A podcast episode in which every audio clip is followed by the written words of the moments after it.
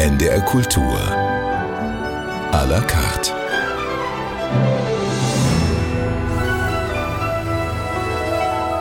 Mit Friederike Westerhaus grüße Sie herzlich. Und bei mir ist der Bariton Benjamin Appel, 1982 in Regensburg geboren. Die Süddeutsche hat ihm eine fast unendliche Bandbreite an Farben attestiert. Die New York Times lobt seine exakte Betrachtung des Textes. Und die Londoner Times schreibt, dass es geradezu unerträglich bewegend sei, wenn Benjamin Appel singt. Hallo, grüße Sie, Herr Appel. Ich grüße Sie. Schön, dass Sie da sind. Ja, ich freue mich, dass Sie hier sind. Ja, man merkt schon an den Kritiken, Sie sind international unterwegs. Wie viel Aufwind gibt Ihnen denn das, wenn Sie solche Kritiken lesen? Kritiken ist etwas Zweifelhaftes, würde ich mal sagen. Also meine Karriere begann in meiner Heimatstadt Regensburg mit einer ganz, ganz schlechten Kritik. Als ich 17 Jahre alt war, hatte ich mit dem städtischen Orchester eine Mozart-Arie gesungen und der lokale Kritiker hat mich zerrissen. Es ging mir da wirklich sehr, sehr schlecht. Natürlich, gerade am Anfang freut man sich über gute Kritiken. Aber letztendlich weiß man selbst am besten, wenn es gut war und wenn man vielleicht nochmal in den Überraum geht und nochmal nacharbeitet. Jetzt haben Sie selber angesprochen, es kann auch mal nicht so gut laufen. Was machen Sie, um dann wieder Boden unter die Füße zu kriegen? Wir sind alle Menschen, wir leben genauso hoffentlich den Tag durch wie, wie jeder andere. Und man erlebt da doch auch Momente, ein E-Mail, das einen irgendwie verstört oder ein positiver oder schlechter Anruf, Konversationen mit Familienmitgliedern, die einen doch immer wieder natürlich auch bewegen und beschäftigen. Und zu Beginn meiner Karriere hatte ich immer versucht, diese Momente auszublenden auf der Bühne und wirklich mich zu fokussieren. Was für mich persönlich eine Einbahnstraße war. Und dementsprechend hatte ich verändert, dass ich auf die Bühne gehe und wirklich jeden Abend das jeweilige Werk aus persönlicher Perspektive betrachte. Also wenn ich eine Winterreise singe, kommen Gedanken in mir auf, die ich durch den Tag erlebt hatte oder, oder während der Woche.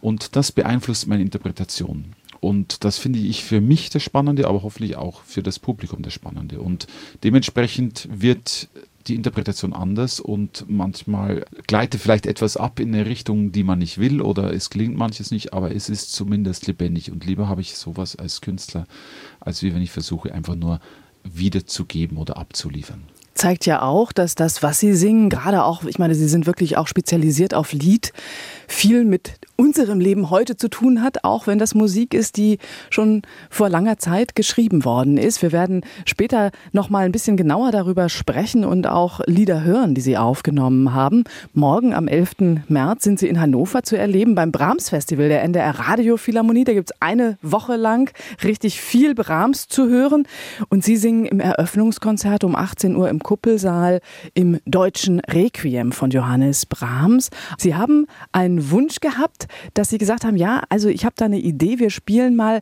von Robert Schumann aus dem Requiem was, und zwar das Dies Irae. Wieso dieser Zusammenhang? Es ist erwiesen, dass äh, Brahms sich inspirieren ließ von dieser Musik.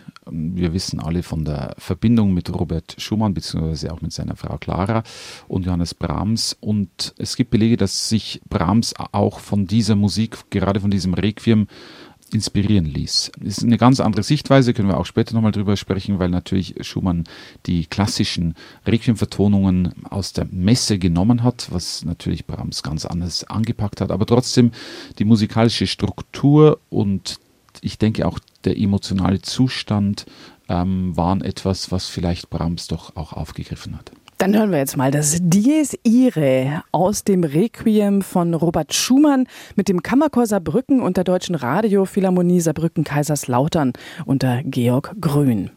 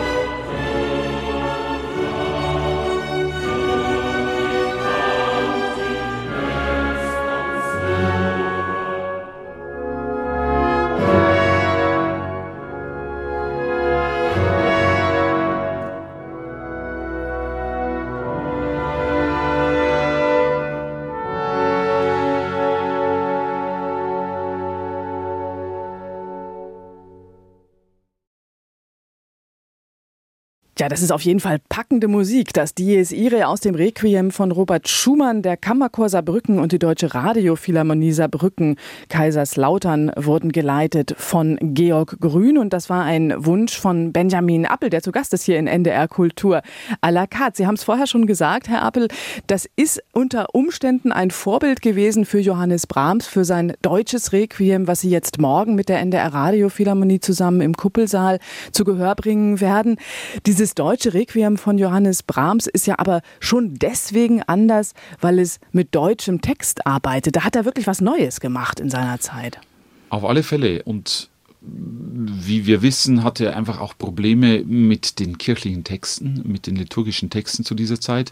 Und auch sein Fokus war ganz anders. Und das finde ich eigentlich das Besondere und Spannende ähm, als Zuhörender, aber eben auch als Ausführender, dass er sich nicht so beschäftigt mit dem Seelenheil der Toten, sondern eigentlich mit den Menschen, die hier auf der Erde ähm, hinterlassen werden äh, oder alleingelassen werden. Und dass er einen Ton findet, der doch meist sehr tröstlich ist.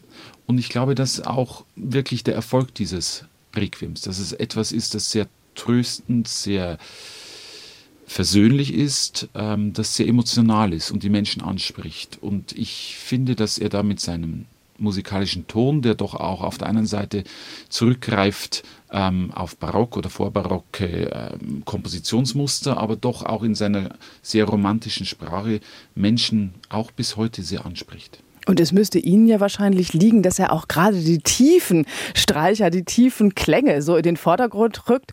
Wie er wirklich da mit den tiefen Instrumenten und auch mit der Stimme arbeitet, ist schon sehr ungewöhnlich und bringt irgendwie direkt so eine Wärme auch bei diesem Stück, obwohl es ja eigentlich eben ein Requiem ist. Ja, da ist irgendwie etwas musikalisch und wie er instrumentiert, aber auch die Benutzung gewisser äh, Tonhöhen oder, oder eines Umfangs eines Sängers, auch dann beim Sopran genauso.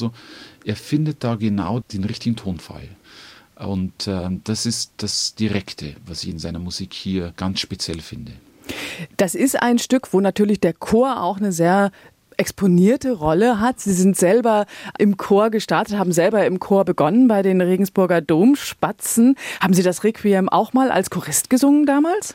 Nein, leider nicht. Ähm, zu meiner Zeit bei den lag wirklich der Schwerpunkt auf A cappella Musik. Ähm, wir hatten einmal einen Bach Magnificat gemacht, ähm, aber ansonsten waren eigentlich hauptsächlich wirklich A cappella Sachen. Aber da waren Brahms Motetten genauso dabei wie viel Mendelssohn und Reinberger. Also gerade die romantische Zeit rund um Brahms war ein ganz, ganz großes Steckenpferd des Chores damals. Das heißt aber, Sie kennen also Brahms auch aus der Chorperspektive. Sie kennen ihn jetzt als Solist im deutschen Requiem und natürlich auch als Liedkomponisten. Sie haben unter anderem ein Album mit Liedern von Johannes Brahms aufgenommen. Wenn Sie das so insgesamt betrachten, wie schreibt Johannes Brahms für die Stimme? Wie ist er als Vokalkomponist? Ich muss ganz ehrlich gestehen, dass ich zu Beginn mit Johannes Brahms und seinen Liedern wirklich Probleme hatte. Ah, da ja. ist dieses Sturm und Drang und oft dieses Klavier ist so laut da hinten und es gibt virtuose Läufe und man fühlt sich da wirklich fast wie mehr von der Welle eingedeckt und es kommt schon wieder die nächste Welle. Also da ist etwas in seiner in seinen Liedkompositionen, was denke ich für ein Publikum oft spannend sein kann und auch interessant, auch wirklich dieser losgelöste, sehr emanzipierte Klavierpart.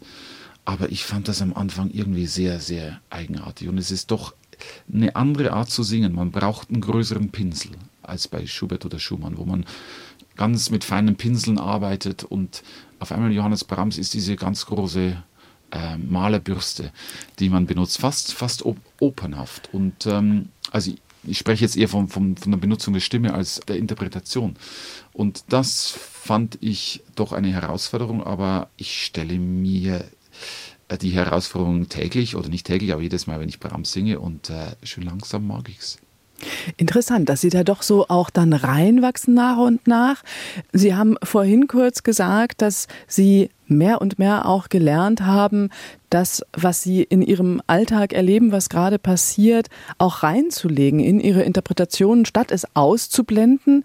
Wie geht es Ihnen dabei, Brahms? Also wenn es eben um die Inhalte geht, fühlen Sie sich da verbunden? Was ich spannend finde, ist bei Schubert, Schumann, Bach, auch teilweise zeitgenössische Komponisten, Mendelssohn genauso. Es ist für mich ein klareres Bild eines Ereignisses, eines Momentes, mit dem ich mich ganz konkret verbinde. Bei Brahms ist es wirklich eher eigentlich die Definition eines Gefühles, weniger konkret mit einem persönlichen Erlebnis. Und es kommt schneller heraus, es bricht eher heraus bei Brahms. Die anderen sind doch eher, ich empfinde oft, man kommt zu den Gedanken, man braucht eine Zeit, bis man in diese Emotion hineinkommt.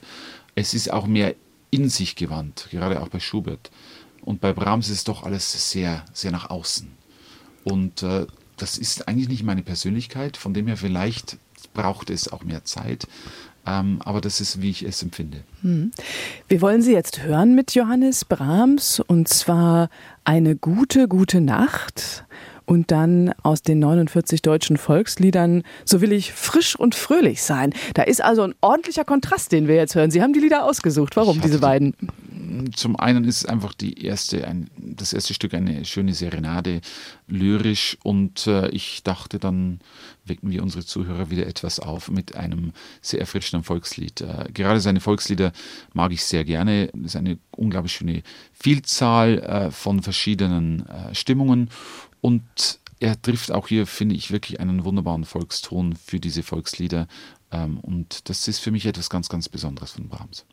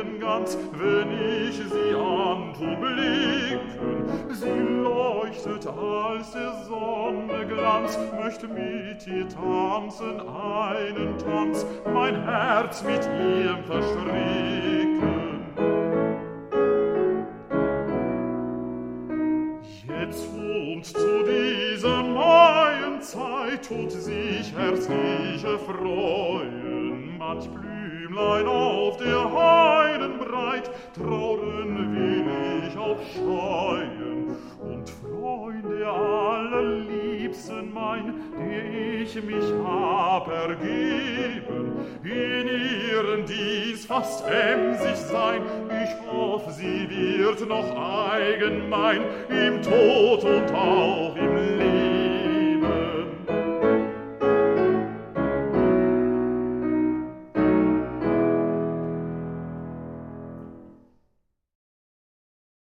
Da haben wir Benjamin Appel gehört mit Musik von Johannes Brahms. Erst eine gute, gute Nacht und dann So will ich frisch und fröhlich sein. Und der Pianist war Graham Johnson zu hören auf ihrem Brahms Album, Herr Appel. Und ich freue mich sehr, dass wir hier heute zusammensitzen in NDR Kultur à la carte. Morgen kann man sie auch mit Brahms erleben, dann im deutschen Requiem zusammen mit der NDR Radio Philharmonie beim Brahms Festival im Kuppelsaal. Wir haben ja schon so ein bisschen über das Requiem gesprochen. Wie liedhaft ist denn das Requiem von Johannes Brahms? Hat das was Liedhaftes? Sie haben vorhin gesagt, er schreibt ja irgendwie generell schon fast eher opernhaft. Also ja, es hat etwas Liedhaftes. Ich denke gerade auch wegen des deutschen Textes. Ähm, Text für mich ist unglaublich wichtig, gleichwertig in der Musik zur Musik, auch in Oratorium oder gerade auch im Oratorium. Ich denke immer, das Oratorium singt man normalerweise mit Noten. Das ist die Tradition verglichen mit Oper oder Lied, wo man doch äh, erwartet, dass man es auswendig singt. Aber im Oratorium gibt es einfach auch denke ich, diesen Aspekt dieser Musik, dieser Noten vor sich, die wie ein Buch aussehen, die fast etwas Bibelhaftes oder etwas Predigerhaftes haben. Und ähm, da, so empfinde ich, wenn ich Oratorium singe. Ich bin ein Prediger oder ein Prophet vielleicht, man ist ja im Elias und so weiter, wirklich auch ein Prophet, und man verkündet etwas. Und dementsprechend ist der Text hier mindestens gleichrangig. Und das würde ich doch auch sehen, dass das vielleicht auch etwas Liedhaftes ist, dass man etwas zu vermitteln hat, dass es auf den Text ankommt.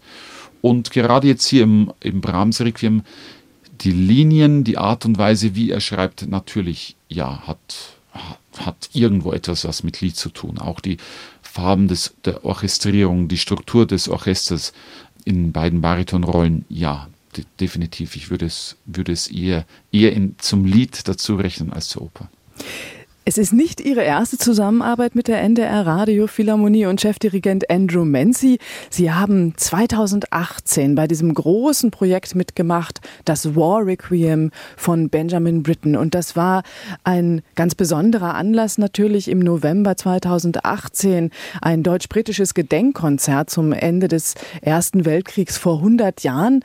Und das fand nicht nur im Kuppelsaal in Hannover statt, mit großer Beteiligung von vielen Hannoveraner Chören, sondern auch in Liverpool.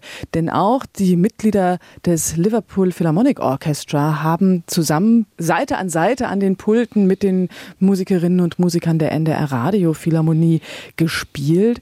Und es war auch ein Wunsch von Ihnen, dass wir das mit in dieser Sendung aufnehmen. Wie haben Sie das in Erinnerung? Das war ja wirklich was, was ziemlich unter die Haut ging. So habe ich es damals erlebt. Es war so, dass sie das Warwick wirklich mal als Knabe gesungen hatte. Das war die erste, der erste Kontakt mit Benjamin Britten und es hatte wirklich einen ganz nachhaltigen Wert für mich. Ich erinnere mich, dass ich selbst in den CD-Laden nachher ging und mir die Live-Aufnahme von Britten ähm, kaufte. Es war eine der ersten CDs, die ich mir wirklich selbst kaufte und ich Tag und Nacht hineingehört habe. Jetzt selbst in London lebend, die englische Staatsbürgerschaft neben meiner deutschen zu haben, ist etwas sehr Verbindendes für mich. Und dieses Werk singen zu dürfen, ist jedes Mal eine ganz große Herausforderung, aber auch etwas ganz, ganz persönlich Emotionales. Dieses Projekt zusammen mit Liverpool und Hannover war dann irgendwie die Krone auf dieser ganzen Sache. Ich durfte das Warwick sehr oft singen, darf auch aus den Originalnoten von Benjamin Britten singen, die ich von Fischer Diska bekam.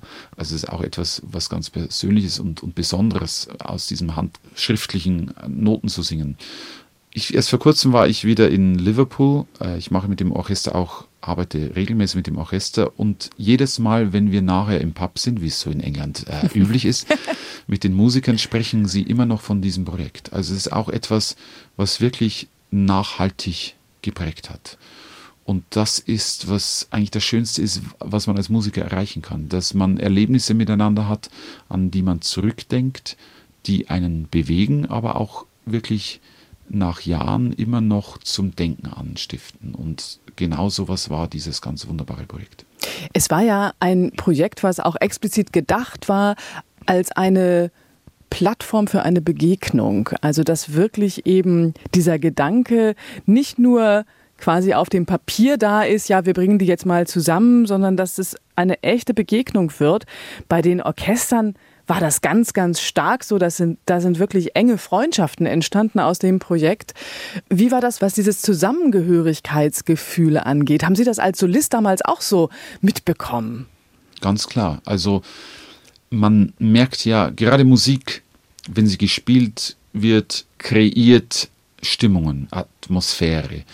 Und wenn man da durchlässig, wenn man offen ist, merkt man, spürt man so etwas. Und das beeinflusst natürlich einem auch beim Musizieren selbst. Und das war sicherlich hier in, in, in Hannover so, aber genauso dann auch in der ganz großen Kathedrale von Liverpool. Äh, Liverpool, eine Stadt, die von den Deutschen äh, sehr zerbombt wurde, dort singen zu können und auch die Atmosphäre vom Publikum zu spüren. Es ist etwas Besonderes in England, Musik aufzuführen, die sehr emotional ist. Die englische das englische Sentiment ist ein anderes als hier in Deutschland. Man drückt seine Gefühle weniger aus, man spricht weniger darüber, man beschützt sich, man schützt sich. Und jedes Mal, wenn das Warwickham aufgeführt wird und, und ich darf Teil davon sein, ist es eigentlich das Werk, wie ich empfinde, das am härtesten die Menschen trifft. Das wirklich, wo man den Eindruck hat, es geht direkt in deren Herz. Und das ist etwas ganz Besonderes, dort aufzuführen und hier aufzuführen. Also das ist eines der wenigen Werke, wo ich den Eindruck habe, es kommt bei den Menschen relativ gleich an, egal welche Nationalität. Und wir wollen natürlich jetzt reinhören in diese Aufnahme, die damals entstanden ist am 3. November 2018 im Kuppelsaal in Hannover. Und wir hören sie ja zusammen mit Susanne Bernhard, der Sopranistin, Ed Lion Tenor. Außerdem war eine ganze Reihe von Chören dabei, der Mädchenchor Hannover, der Knabenchor Hannover, der Bachchor und das junge Vokalensemble aus Hannover und eben die NDR Radio Philharmonie und das Royal Liverpool Philharmonic. Die Leitung hatte Andrew Menzi und wir hören den Schluss. Let us sleep now.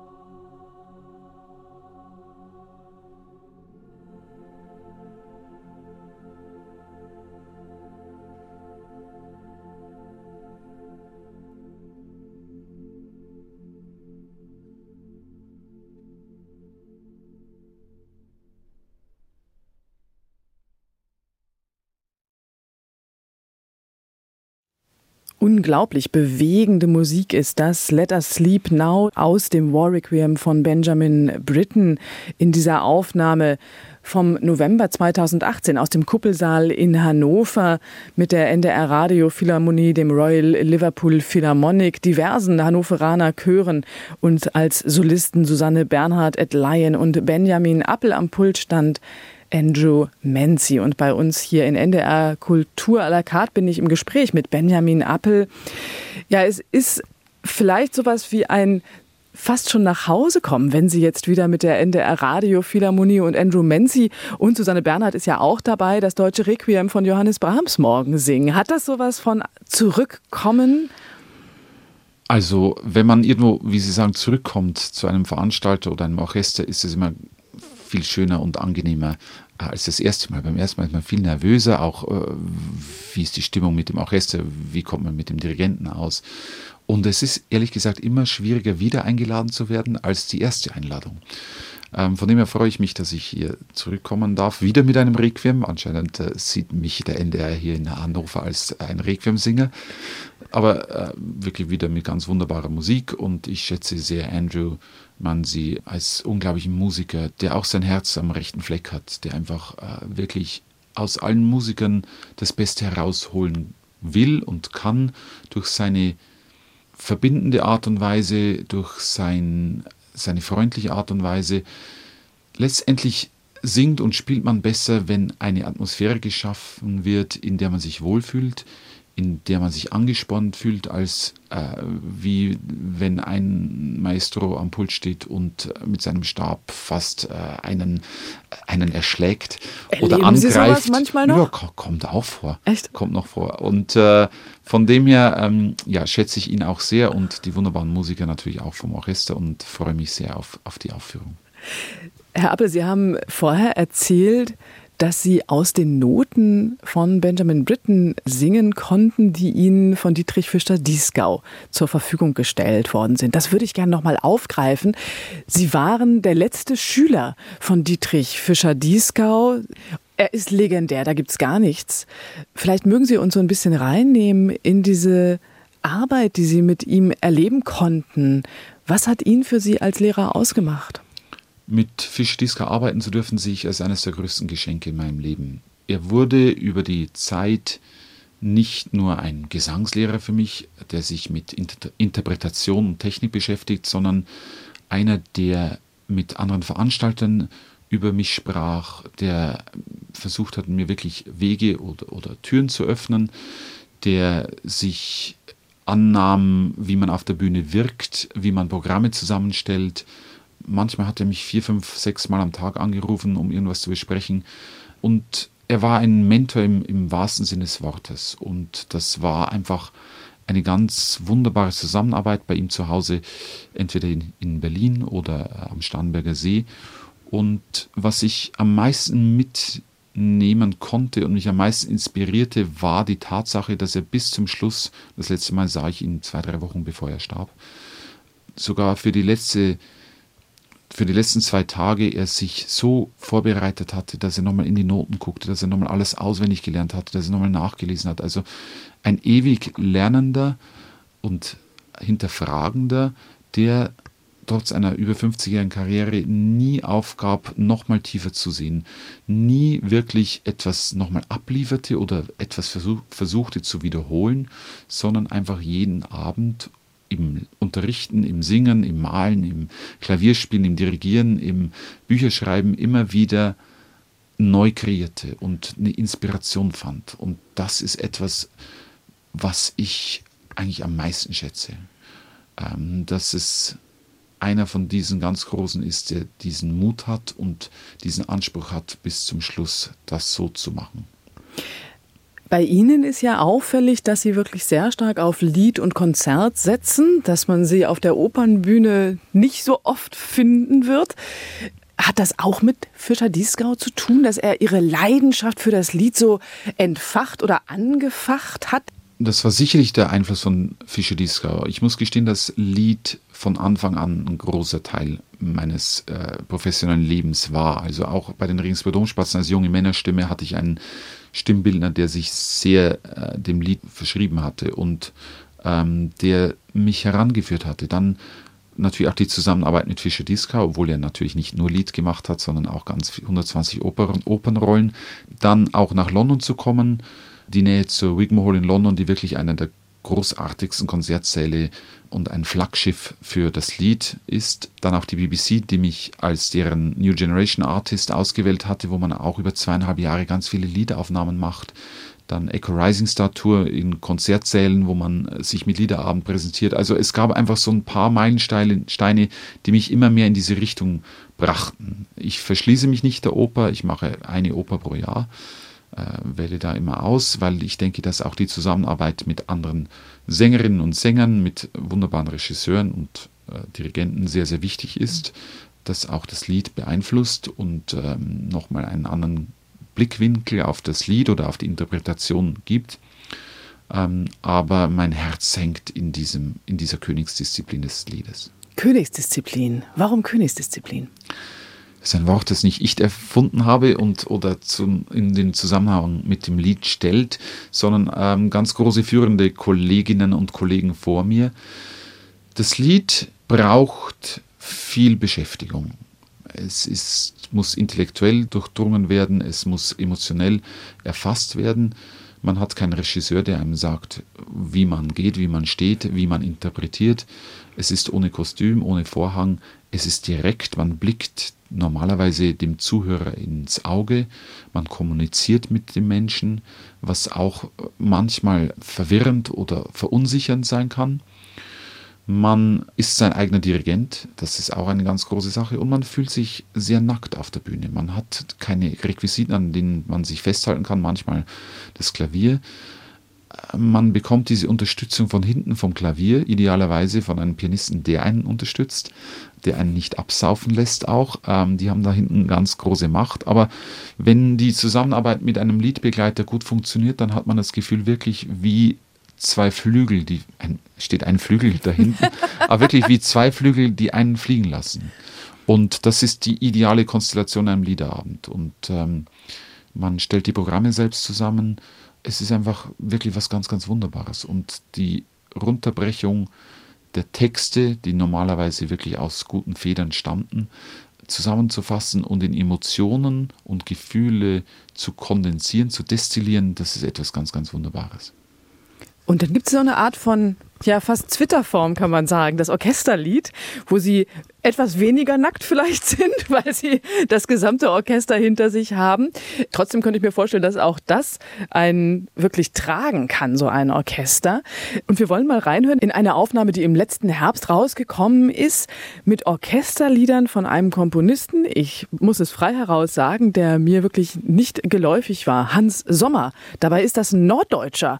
Der kommt aus Braunschweig, hat dort gelebt und sie haben aufgenommen Orchesterlieder von ihm mit dem Rundfunksinfonieorchester Berlin unter Guillermo Garcia Calvo. Lasst mich nur, lasst mich nur auf meinem Sattel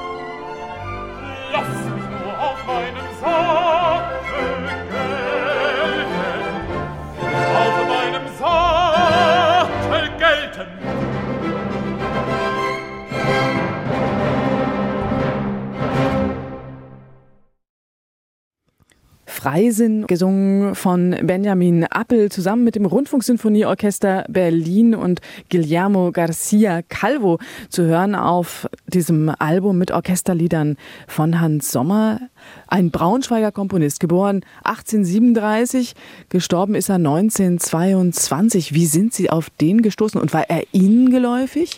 Ich bin nicht auf ihn gestoßen. Ich wurde angefragt für dieses Projekt. Sein Urenkel leitet Lucerne Festival String Orchestra. Wir kannten uns seit einigen Jahren und er hat mir schon immer wieder erzählt von seiner Verwandtschaft. Und er ist einer, der sich wirklich hier sehr, sehr einsetzt, dass Hans Sommer wiederentdeckt wird. Hans Sommer war kein professioneller Musiker. Er liebte es zu komponieren, aber er war in bester Gesellschaft und war sehr geschätzt auch von Komponisten wie Richard Strauss und fand sich irgendwo zurecht zwischen all diesen verschiedenen Einflüssen von anderen Komponisten und Musikstilen rund um ihn herum. Und man kann das kritisieren, dass er nicht seine ganz eigene Musiksprache gefunden hat.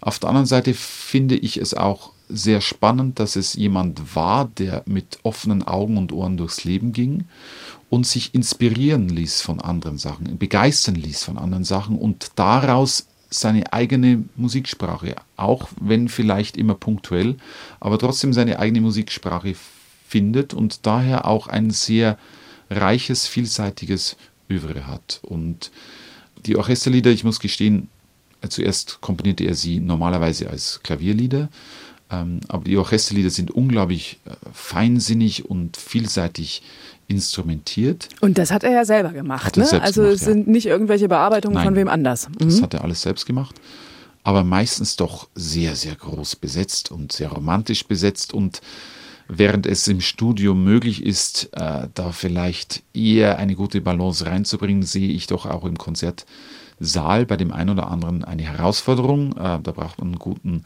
Dirigenten, der da sehr, sehr auslotet. Aber nichtsdestotrotz denke ich, ist es Musik, die es verdient, gehört zu werden. Und ich hoffe doch, dass das ein oder andere Lied von Hans Sommer wieder den Weg in den Konzertsaal finden wird.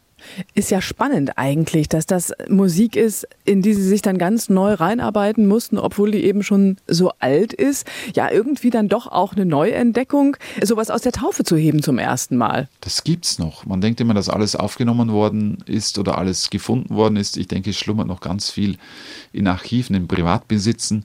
Ja, aber das ist natürlich auch etwas Schönes, äh, verglichen mit einem anderen Album, das zur gleichen Zeit erschien oder ein bisschen früher erschien, wie eine Windreise, wo man einfach auch immer verglichen wird.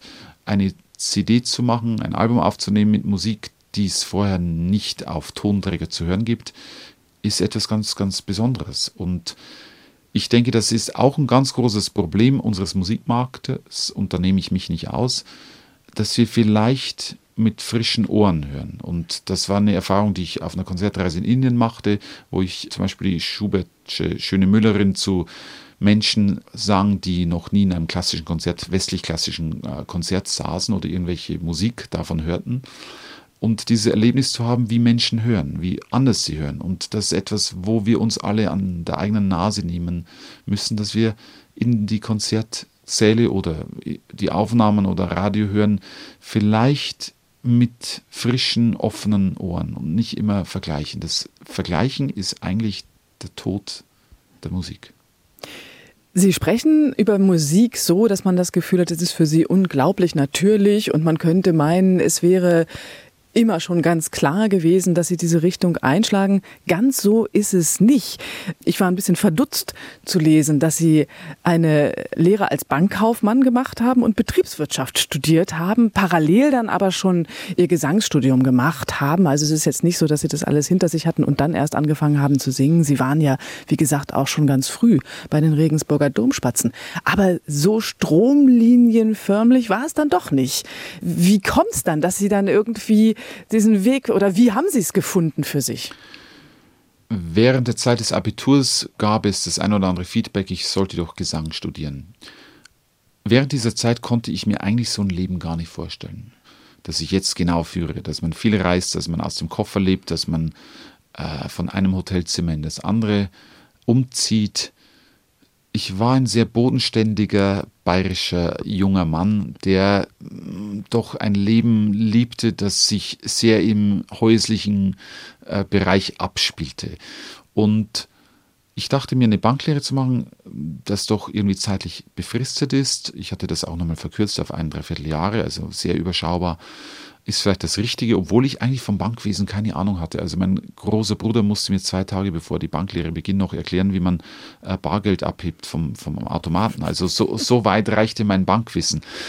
Ich hatte mich dann doch sehr daran gewöhnt und fand es auch sehr interessant, dass ich wirklich danach entschlossen hatte, Betriebswirtschaft zu studieren in Regensburg. Was mir nach ein, zwei Semestern klar wurde, ist, dass diese Art der Vorlesung, diese Art des Studiums mit 500 Studenten in einem äh, Hörsaal mit einem Professor, der einem etwas erklärt und am Ende jeden Semesters lernt man sein Skript oder Bücher auswendig und schreibt es nieder und hofft, dass man die richtigen Antworten fand. Das war etwas, wo mir die Beschäftigung mit sich selbst, das Reflektieren, das an sich Arbeiten und Weiterkommen fehlte. Und dann kam doch wieder dieser Gedanke des Gesangsstudiums auf. Und äh, wie Sie sagten, ich hatte dann parallel begonnen, in München zu studieren dann Betriebswirtschaft abgeschlossen, wollte nach England für ein Jahr, um dort richtig Englisch zu lernen, auch für mein Bankleben. Ähm, und ging dann für ein Aufbaustudium nach England mit dem Ziel, nach einem Jahr zurückzukommen. Und inzwischen lebe ich in England seit 13 Jahren. Es war dann einfach wirklich ein schleichender Prozess, der mich Sänger werden ließ, nicht eine Entscheidung über Nacht ich bin einfach mit dem, da wirklich dann mit dem Strom geschwommen und wollte einfach sehen, wo mich die Reise hinbringt und denke, dass ich den schönsten Beruf der Welt habe. Sie haben uns noch Musik mitgebracht von einem anderen Sänger.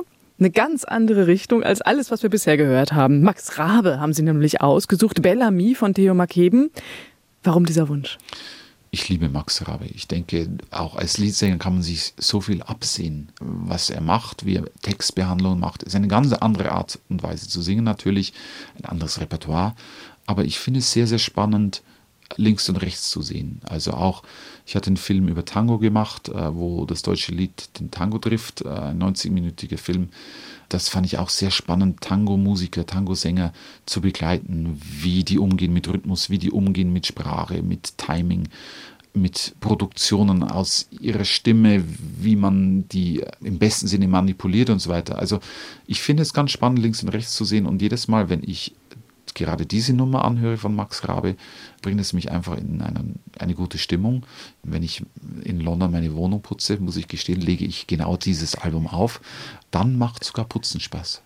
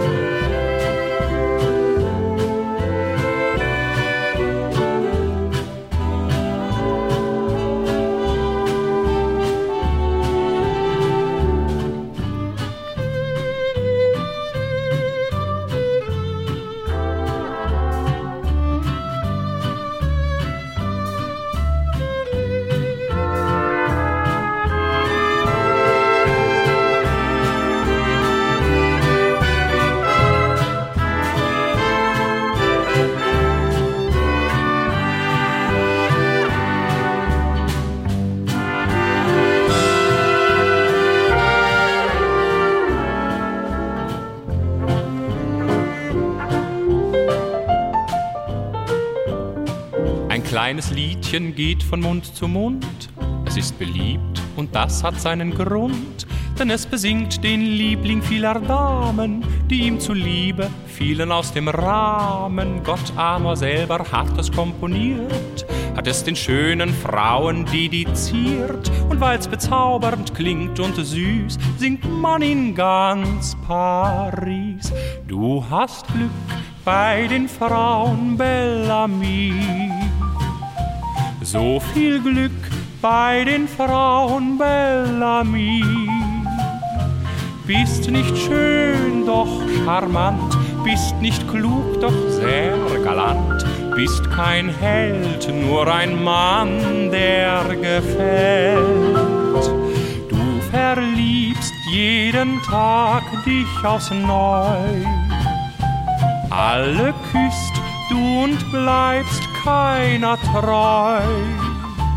Doch die Frau, die dich liebt, machst du glücklich wie noch nie. Bellamy, Bellamy, Bellamy.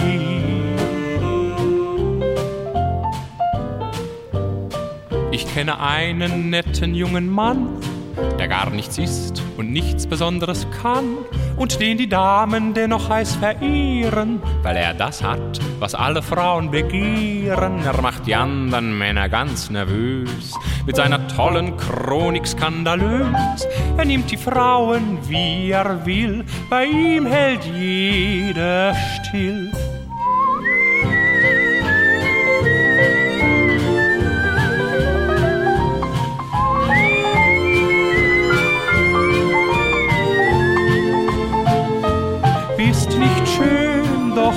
Charmant, bist nicht klug, doch sehr galant, bist kein Held, nur ein Mann, der gefällt. Du verliebst jeden Tag dich aufs Neu. Alle küsst du und bleibst keiner treu. Doch die Frau, die dich liebt, machst du glücklich wie noch nie. Bellamy, Bellamy, Bellamy.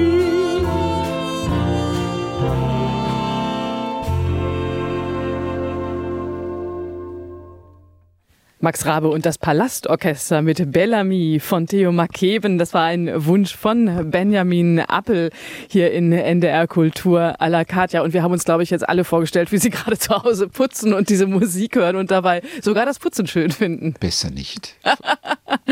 Herr Appel, morgen eröffnen Sie das Brahms Festival der NDR Radio Philharmonie unter Andrew Menzi im Kuppelsaal mit dem deutschen Requiem. Dabei ist auch Susanne Bernhard und viele Hannoveraner Chöre. Wir übertragen das Ganze ab 18 Uhr auch live hier auf NDR Kultur und es ist der Auftakt für das große Brahms Festival diese Woche. Fünf Konzerte in einer Woche rund um Johannes Brahms, unter anderem mit Dennis Koschuchin, Tanja und Christian Zetzlaff und Martin Helmchen am Pult Andrew Menzi. Brahms jetzt also für Sie nur morgen, für uns alle eine Woche satt. Brahms ist aber tatsächlich auch jemand, der weiter wahrscheinlich wirklich intensiv für Sie eine Rolle spielen wird, nehme ich an. Auf alle Fälle. Also ich erwähnte bereits, dass äh, es nicht Liebe auf den ersten Blick war, aber oft ist die Liebe, die nicht auf den ersten Blick ist, die äh, nachhaltigere. Und äh, so ist es auch mit Johannes Brahms. Johannes Brahms ist einfach ein Komponist, der sich mit sehr vielen Besetzungen, mit verschiedenen Musikformen äh, beschäftigt hat. Und es gibt einfach so ein unglaublich großes Schaffen. Also ich denke, dass sogar diese, dieses Brahms-Festival nicht genug ist, äh, ihn vollends auf den Grund zu gehen. Und äh, vielleicht gibt es ja da eine zweite Ausgabe irgendwann mal. ganz, ganz herzlichen Dank, dass Sie sich Zeit genommen haben. Vielen Dank. Ich danke Ihnen und wünsche allen Zuhörern und Hörern eine gute Brahms-Zeit. Danke ganz herzlich. Das war NDR Kultur à la carte mit dem Bariton Benjamin Appel. Schön, dass auch Sie dabei waren. Tschüss, sagt Friederike Westerhaus. NDR Kultur